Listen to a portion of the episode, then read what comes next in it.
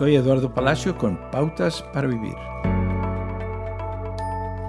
En los días del Imperio Romano, una persona condenada era despojada de todos sus derechos y privilegios. Su futuro estaba desprovisto de esperanza. Quedaban como muertos vivientes. Pablo, un seguidor de Jesús que escribió gran parte del Nuevo Testamento, hizo referencia a ese escenario cuando explicó que no hay condenación para las personas que entregan su vida a Jesucristo. Cuando se trata de desesperanza y muerte, somos libres. Nuestros pasados se desvanecen y se nos da un futuro renovado.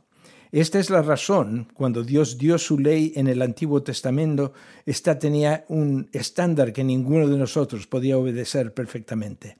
La ley de Dios era como un espejo que reflejaba nuestra incapacidad para obedecerle a Dios, señalando nuestra necesidad de un Salvador.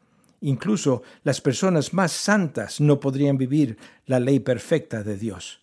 Luego vino Jesús y fue castigado en nuestro lugar, pagando nuestra deuda y liberándonos de la condenación bajo la ley del Antiguo Testamento.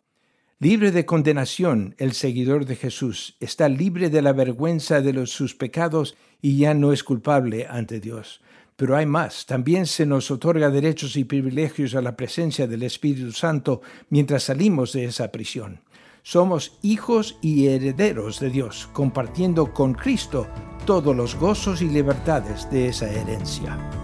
Acaba de escuchar a Eduardo Palacio con Pautas para Vivir, un ministerio de Guidelines International.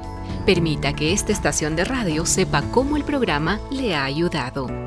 Acompáñenos en la próxima emisión de Pautas para Vivir. Gracias por su sintonía.